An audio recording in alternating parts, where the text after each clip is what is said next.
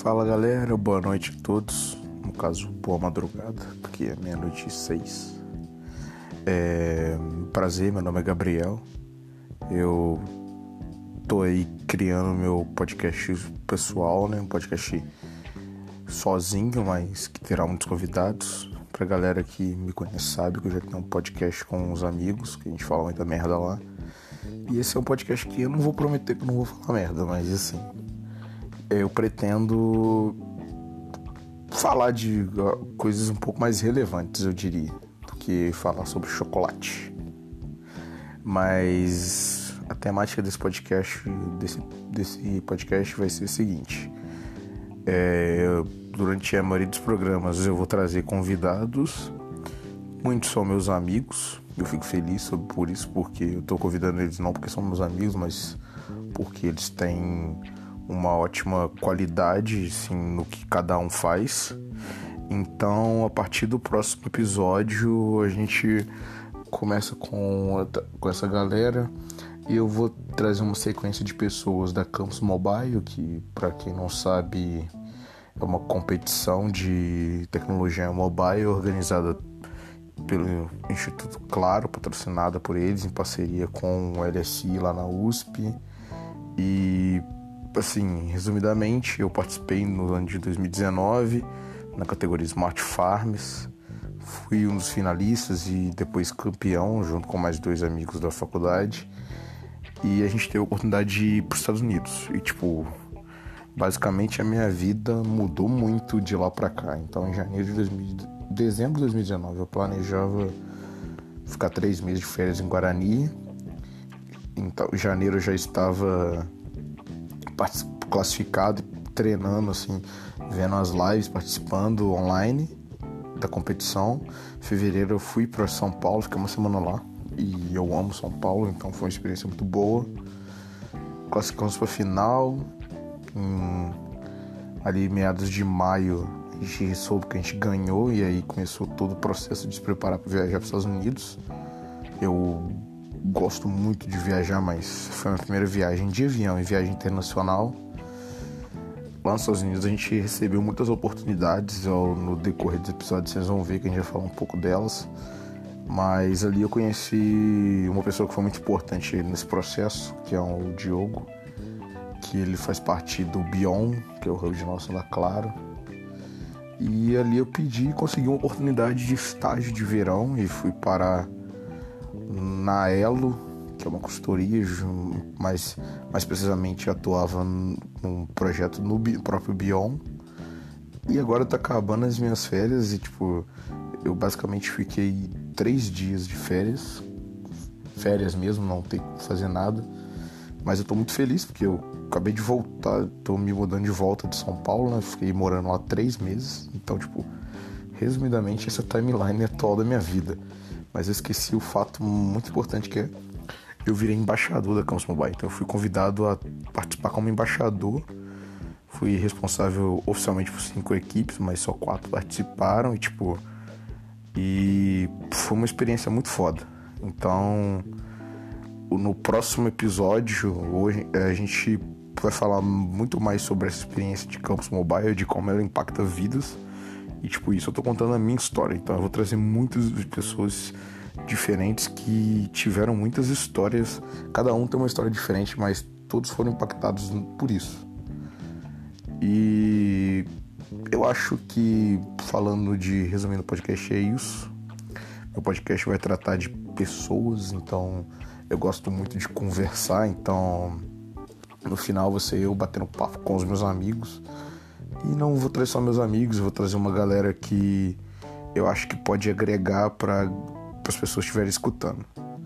Esse é o primeiro episódio, então assim, se alguém tô só começando e para quem me vê falando muita merda, pode ver que eu tô mais de boa. Então é isso, não assim, só um resumindo que vai tá por vir. Então a gente deve voltar aí semanalmente aos sábados ou domingos. E eu pretendo trazer muito conteúdo para todo mundo aí e tchau.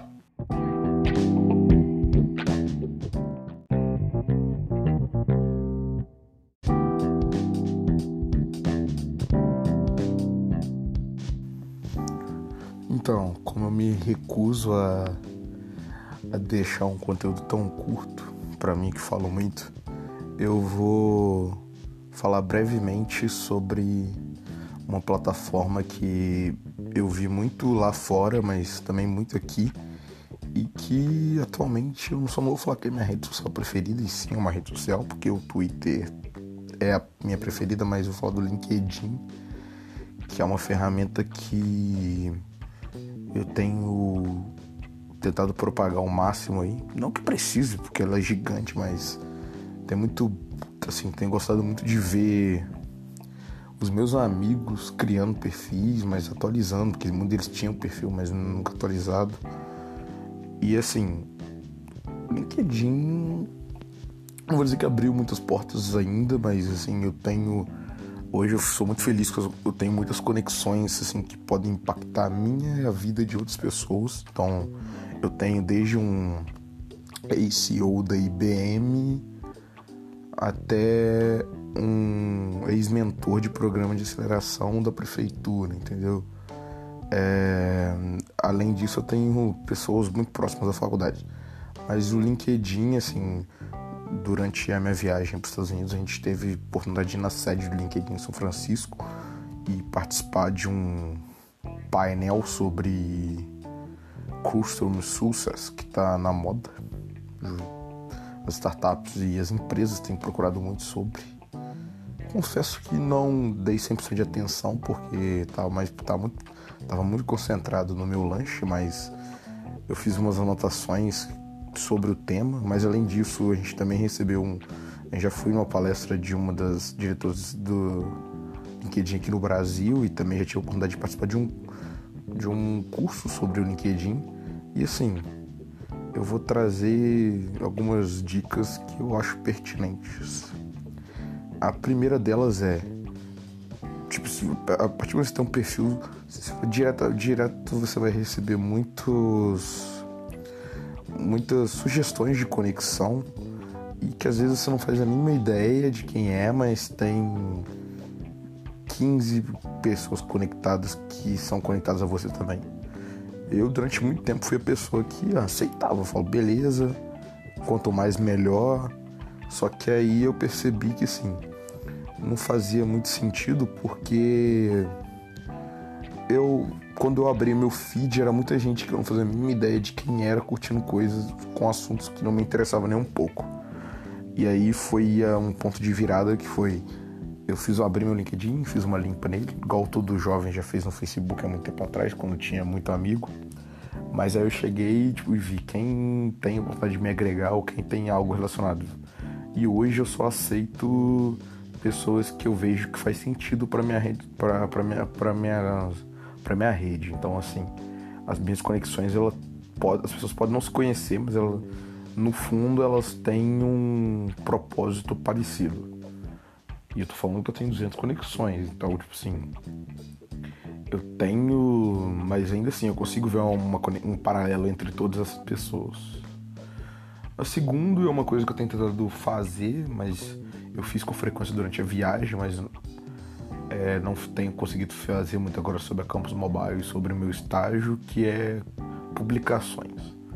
Durante pós-campus eu fiz uma série de publicações não terminadas, desculpa quem acompanhava, mas eu peguei e assim, eu tava bem é, com uma, algumas fotos dos lugares que eu do lugar que eu visitava, né? Cada post tinha um é, cada post era com a temática de um lugar que eu visitei, e a gente visitou mais de um lugar por dia, então tinha muitos posts. E aí eu escrevi um pouco do que eu vi, é, ali um, dava um pouquinho da minha opinião, mas era mais um post mais descritivo sobre o local e sobre as pessoas que eu conheci, mas era para tentar deixar assim, dar uma visão para quem tava, para quem, para quem era de fora sobre o que eu passei lá no, em São Francisco. É, cara, agora eu tenho escrito mais publicações, só que ainda não postei. Tipo, gosto de mandar para revisão ortográfica antes, não confio tanto no meu português. Mas agora que eu tô mais acostumado a escrever, tipo assim, com uma frequência muito maior, eu tenho adorado fazer publicações, mas aí eu tento fazer publicações com um pouco de relevância, então não tento só escrever coisa aleatória, mas eu acho que vai dar certo. E eu subi o um nível um pouquinho, inspirado em alguns amigos meus, o Thiago foi um deles, é, que eu comecei a escrever um artigo, dois na verdade. Um tá 80% pronto, o outro eu nem comecei ainda. Mentira, eu comecei, mas eu não. Tá, tá bem no, no início, que é.